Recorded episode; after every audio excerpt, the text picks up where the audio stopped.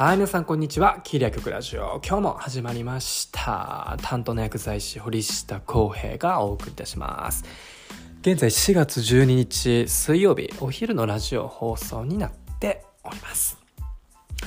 まあ、今日はですね、まあ、最近すごくこうバスワードにもなっております、まあ、AI について話していこうかなと思うんですけども、まあ、ただ僕自身がかなりこう詳しいっていうわけじゃなくて、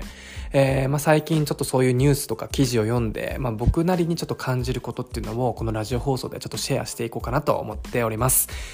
で、最近僕の友人、まあ、仕事仲間とかですね、えーこう結構 Facebook だったり Instagram だったり、まあ、いろんなこうソーシャルネットワークで、えーこの AI を使ってね、まあこういうもの作りましたみたいなこういうプログラム変えてみましたみたいなね、えーそういうのを上げている方も結構いてですねかなり盛り上がってんじゃないかなと思っております。まあそういったこう AI がやっぱりこれからどんどん進んでいく上で、まあ、僕ら人間がどういったことに自分の意識をフォーカスして何を学んでどう生きていけばいいのかみたいなっていうのを結構考える機会がなんか多いですよね、まあ、僕自身。で最近そのオープン AI っていう会社が、まあ、サービスをリリースして、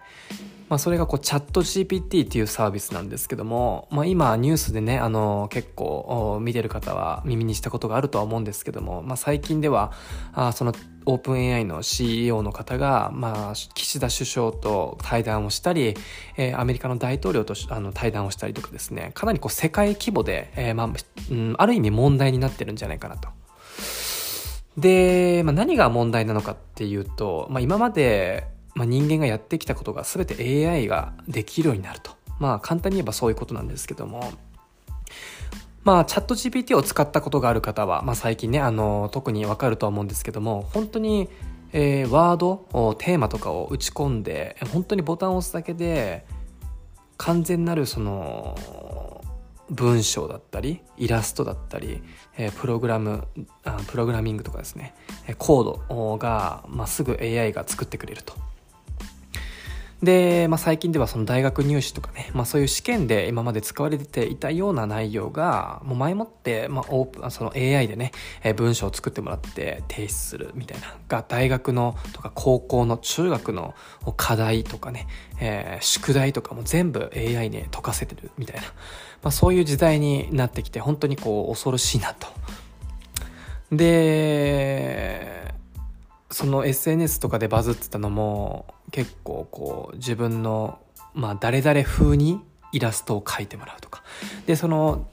作家さんとかねそういうイラストレーターの過去のデータあの作品を読み込ませて、えー AI に勉強させて、まあ、この人みたいなあ作品を作ってくれポチッつったらもうそれのその人が書いた風なもう本当に一般の方じゃもう見分けることができないような作品をすぐ完成することができると。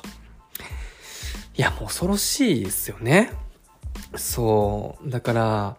えーまあ僕らも、まあ、これからそういう時代に入ってくるわけれども、まあ、自分たちの子供の時代っていうのは、まあ、そういうのが当たり前になってるわけで本当に自分がやることと AI がやることっていうのは本当に二極化していくんじゃないかなと本当にこう広く浅くっていうのは今までの時代だったけれども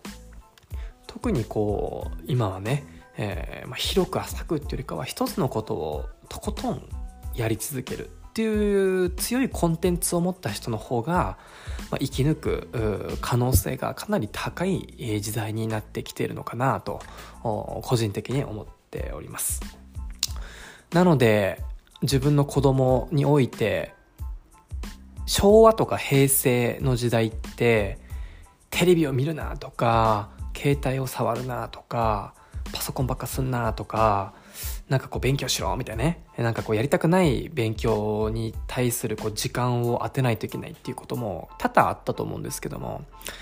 本当になんだろうな日本の教育っていう面でもかなりアップデートしていかないと、まあ、世界においてもかなり遅れた国になってくるじゃないかなと。まあ、なので、まあ、そういった意味で、えーしっかり柔軟に世の中をちゃんと認識しつつ自分の子供にどう育ってほしいのかその中でどう生きて生きていってほしいのかっていうのを真剣に親が話し合ってその道筋をこう型にはめるっていうわけじゃないんだけどもそういった道をしっかり子供に提供するっていうのが、まあ、これから特に、えーまあ、必要になると、まあ、僕自身確信をしております。いやもう本当に難しい時代複雑な時代でもよく言えばかなり利便性のある時代というかまあ何かが始まるってことが何かが失うっていう意味でもあると思うので、まあ、それがイノベーションの一つだと思います。なのでそこで AI と競っていくっていうのは本当にオワコンでねだってそういう技術って AI にかなうわけないじゃないですか。だって人間っていうのは1日24時間あるうちにご飯食べないといけないとか寝ないといけないとかお風呂に入らないといけないとかまあたまに友人と遊んだりとか家族との時間だったりとかいろんなことにこう時間が取られるわけで、えー、まあ普通に働いてても1日8時間ぐらいの労働時間なわけですよね。ただ AI になると24時間365日ずっと稼働し続けるわけですよ。それはねもう叶うわけないですよね。なのでやっぱりこう今まで浅くその一つに対して仕事をしている人っていうのは確実に AI にあの仕事が奪われると。なのでそういった中でじゃあ何をしていけばいいのか？人間の本質とは何か？変わることができないことは何か？逆にここは AI がやってくれるよね？っていうふうにやっぱどんどん考えてやっぱ進んでいかないといけないと思いますのでまあ自分のやりたいことっていうのをやっぱり見つけてとことんこう AI にはできない何かを自分自身がもがきながらこう見つけていかないといけない時代だなと感じました。はい。なので僕自身もね子供がいますので、まあ、子供の成長とともになんかそういった話をしっかり話し合いながらあ子供と一緒に、えー、まあ成長じゃないですか、まあ、僕自身もそうですけどまあそういった時代の中でしっかり生き抜生き抜いてほしいなとしっかりあの育っていってほしいなと最近感じましたのでまあそういった記録っていう上でも今回はその人間の仕事は AI に奪われていくっていうねテーマで話をさせていただきました。ということで今日はこの辺で終わりたいと思います。バイバイ。